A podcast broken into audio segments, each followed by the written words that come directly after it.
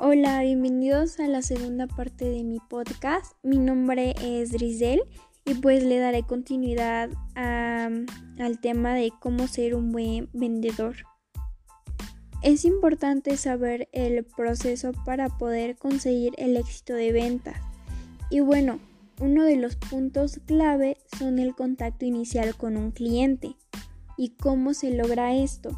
Bueno, es importante demostrar seguridad y está comprobado que cuando tú hablas con una persona y demuestras seguridad en ti mismo, generas un ambiente de confianza y haces que el comprador confíe en ti. Además de que es muy importante el hablar, el poder eh, extenderse con respecto a lo que vas a decir para que esa persona se siente igual en confortable y te pueda seguir escuchando. Con respecto a la demostración del producto, te voy a mencionar unos pasos o bien un tipo marco teórico para poder lograr su objetivo. Para mí estos puntos son importantes y como primer lugar eh, yo pondría o colocaría el hecho de conocer a los clientes. Esto quiere decir que debemos saber cuáles son sus necesidades para que ellos se sientan en confianza o bien para que se sientan en casa. Eh, como segundo punto sería el hecho de explicar qué hace diferente de la competencia a lo que nosotros ofrecemos o lo que ofrece el equipo de ventas ya que así hacemos que el cliente, eh, del, el cliente prefiera la empresa con buenos comentarios. Como tercer punto sería el ser consistente en la comunicación de la propuesta de valor. ¿Esto qué quiere decir? Es que si tú ofreces tu servicio o tu publicidad es por medio de redes sociales, páginas web, ya sea Facebook, eh, Instagram, eh, ese tipo de sitios, es importante evitar confusiones. Es decir, si tú tienes información en la empresa y tienes información en las páginas web, deben de, deben de tener el mismo contenido para sí mismo no, no alterar o generar confusiones entre el comprador y el vendedor.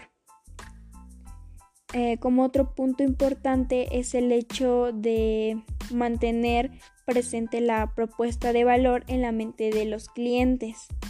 Es decir, cuando el cliente no se encuentra listo, es importante tener en la mente de los compradores el por qué deberían comprarlo. Es cuando se encuentran en esa etapa de si quiero, pero al final ponen un pero. Y bueno, este, este punto nos lleva a lo siguiente, que es el manejo de objeciones. Creo que la mayoría ha escuchado palabras o hemos dicho palabras como es demasiado caro, ya gastamos todo el presupuesto anual, no tenemos dinero, no quiero comprometerme. Bueno, a esto se le llama manejo de objeciones. Bueno, para describir el manejo de objeciones ya como una definición, podríamos decir que es una etapa del proceso de ventas en donde luego de haber presentado un producto a un cliente potencial, se hace frente a las posibles objeciones que éste pueda. Bueno, creo ya di unos ejemplos que comúnmente los escuchamos en la, en la vida cotidiana.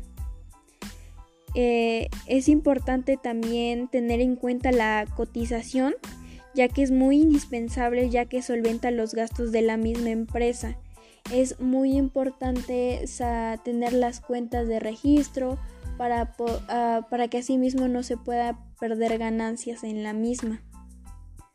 Para poder tener cierre de ventas, como ya se había este, mencionado anteriormente, es muy importante tener tácticas uh, para poder persuadir y convencer los gustos favoritismos del cliente para asimismo este, generar demanda en la misma empresa, para generar obviamente ganancias, que es lo que cualquier vendedor y empresario este, quiere obtener.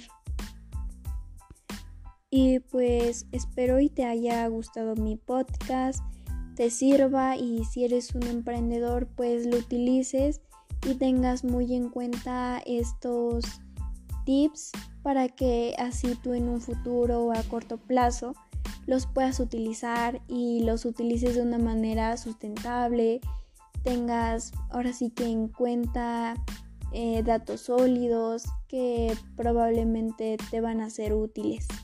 Y pues gracias.